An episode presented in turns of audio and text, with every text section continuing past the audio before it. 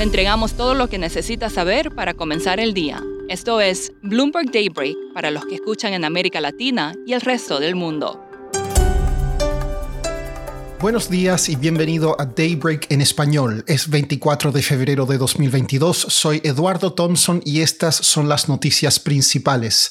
Fuerzas rusas atacaron objetivos en toda Ucrania después de que Vladimir Putin ordenara una operación para desmilitarizar el país. Rusia lanzó una ola de misiles, artillería y ataques aéreos a varios objetivos, incluida la capital Kiev, y se informó que los tanques entraron por Crimea. Ucrania dijo que estaba siendo bombardeada desde cinco regiones, incluyendo Crimea y Bielorrusia, y que había sido invadida por fuerzas rusas. Putin declaró que la acción era necesaria después de que Estados Unidos y sus aliados ampliaron la alianza de la OTAN, pero añadió que no hay planes de ocupación.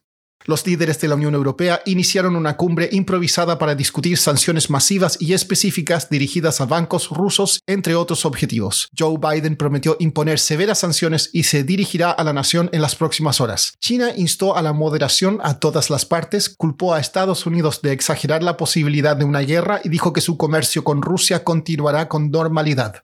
Los mercados accionarios globales reaccionan con fuertes bajas. El stock 600 de Europa cae hasta un 4,2% e inversionistas buscan refugio en instrumentos como los bonos del Tesoro de Estados Unidos. El crudo Brent sube más de un 8% a más de 100 dólares el barril.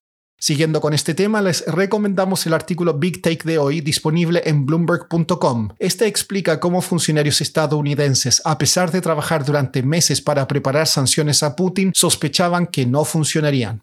El alza en los precios de los commodities está también presionando las expectativas de inflación. La tasa del break-even de inflación a dos años en Estados Unidos llegó cerca de un récord. En noticias corporativas, eBay advirtió que sus ventas no alcanzarían lo proyectado, la empresa de arriendo de coches Hertz superó expectativas y la cervecera AB InBev dijo que el ritmo de crecimiento de las ganancias bajaría por mayores costos. Pasando a América Latina, autoridades en México arrestaron a seis personas involucradas con el asesinato de periodistas este año. El presidente de México, Andrés Manuel López Obrador, criticó al secretario de Estado de Estados Unidos luego que éste escribiera en Twitter su preocupación por el alto número de periodistas asesinados en el país. También en México hoy se publicarán las minutas de la última reunión de Banjico. Son las primeras después de que Victoria Rodríguez asumiera como presidenta. Una encuesta en Brasil mostró que el presidente Jair Bolsonaro aventaja levemente al expresidente Luis Ignacio Lula da Silva para la primera vuelta de las elecciones, pero que perdería en segunda vuelta. Dentro de la volatilidad en mercados emergentes, los inversionistas han encontrado refugio en los bonos de un país con un alto historial de incumplimiento en el pago de su deuda, Ecuador. Stefan Kefner, periodista de Bloomberg en Quito, escribió un artículo sobre esto y nos explica más. Este año eh, los bonos ecuatorianos han tenido un rendimiento del 6,4% en comparación con una pérdida promedio de 4,2% en los mercados emergentes. Entonces, uno ya ahí ve las ganancias que han tenido los, los bonos ecuatorianos, que es algo inusual porque uno tiene que recordar que los bonos de, en este país han tenido un default ya nueve veces en su historia y, e incluso han tenido un rendimiento del 45% desde que Guillermo Lazo ganó las elecciones el año pasado. Es también notable que los bonos hayan tenido este, este, este, buen rendimiento en un entorno de mercado muy difícil, pero en parte también han, recibido la ayuda del aumento típico que ha tenido el precio del, del, petróleo, que es el producto de exportación más importante para el Ecuador, pero sí ha habido unos cambios de gobernanza muy notables. Primeramente, la vacunación a gran parte de los ecuatorianos, o sea, mayor de, de cinco años, con ya más del 80%, y eso con el mismo sistema de salud que tuvo una terrible crisis durante el inicio del coronavirus, pero también ha logrado un acuerdo con el Fondo Monetario, buenas relaciones con ese ente que desencadena